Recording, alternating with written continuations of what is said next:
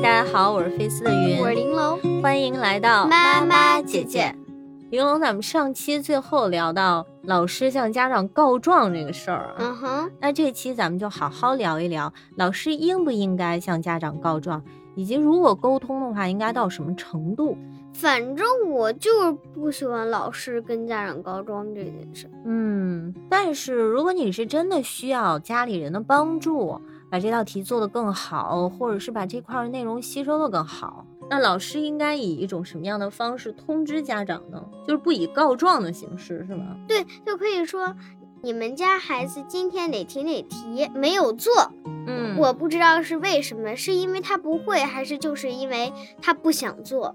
然后家长告诉了，然后他就说：“那好，请你帮助你的孩子提高这种题的水平。”我说说我作为家长的心声啊，嗯，就是我们家长一方面。又希望老师能够把学校的事情都留在学校去解决。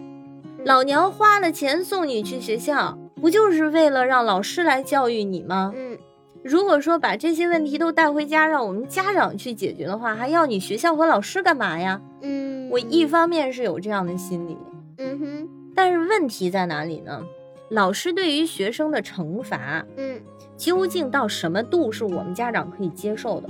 或者是学生也可以接受的，老师可以把所有事儿都留在学校，你知道吗？嗯，老师也可以勒令你下学不许回家。来，我给你补课，你不是这道题不会吗？嗯，我多花出一个小时来补，我这算对你负责任吧？嗯，但是这样的做法，有多少家长和有多少学生是可以接受的？嗯，或者说课上老师试图教，有一些同学跳出来就不这么做，老师能不能骂他？老师能不能罚站？老师能不能体罚？我觉得现在的家长很少能够接受，因为每家就一个孩子，宝贝宠得跟小祖宗似的，在家老娘都没敢打的人，到学校挨老师打，谁敢？你这种情况你可以告家长，但你不要就是那样说。啊，你家孩子这不会啊，我很不喜欢。我希望你在家可以好好跟他说一下，我不希望你的老师这样子告家长。我希望你这样说：这一题我今天在课上讲了，但是你们家孩子没有在听。希望等你家孩子回来之后，你自己跟这个孩子辅导一下这一题，也就是不要带情绪。对，不要带情绪，就事儿说事儿。对，哎，那你有没有设想过？如果碰到那家长反问老师，嗯，你没教会他，凭什么让我教他？到底你是老师还是我是老师？怎么办？他就说我教的很认真，那些听的同学听的就很会。不信你翻一下那些同学的本子，都是满分。你上课没有听也不是我的事儿，我无能为力。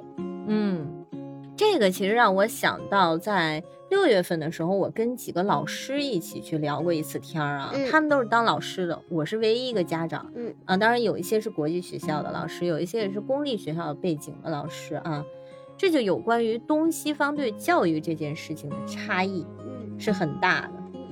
你知道，在西方教育里面，老师通常都是被聘请的，老师就是我的乙方，嗯，我是那掏钱的。我拿我的金钱去换取老师带给我的教育，嗯，这就是一个合同关系。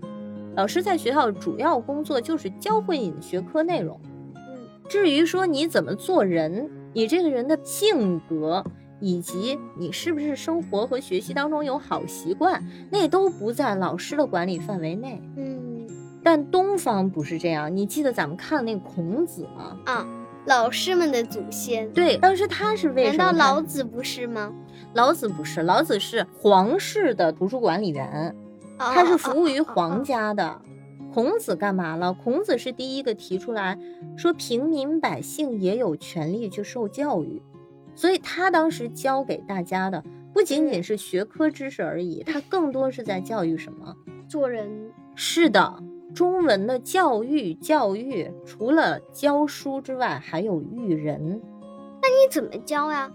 你不能打他两巴，这样教做人吧？就上升到要教一个人怎么做人的时候，没有这种强制的惩罚措施的话啊，你是教不会的。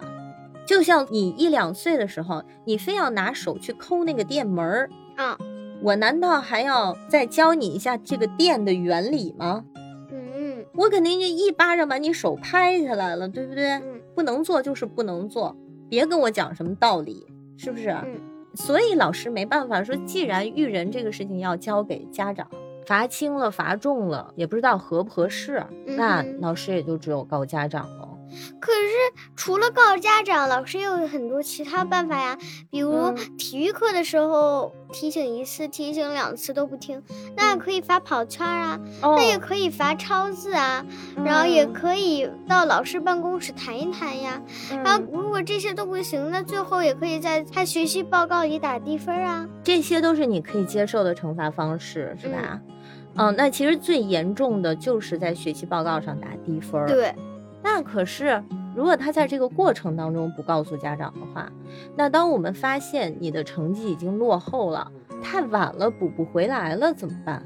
那这就是他的错了。嗯老师该教的都教了，教的好好的。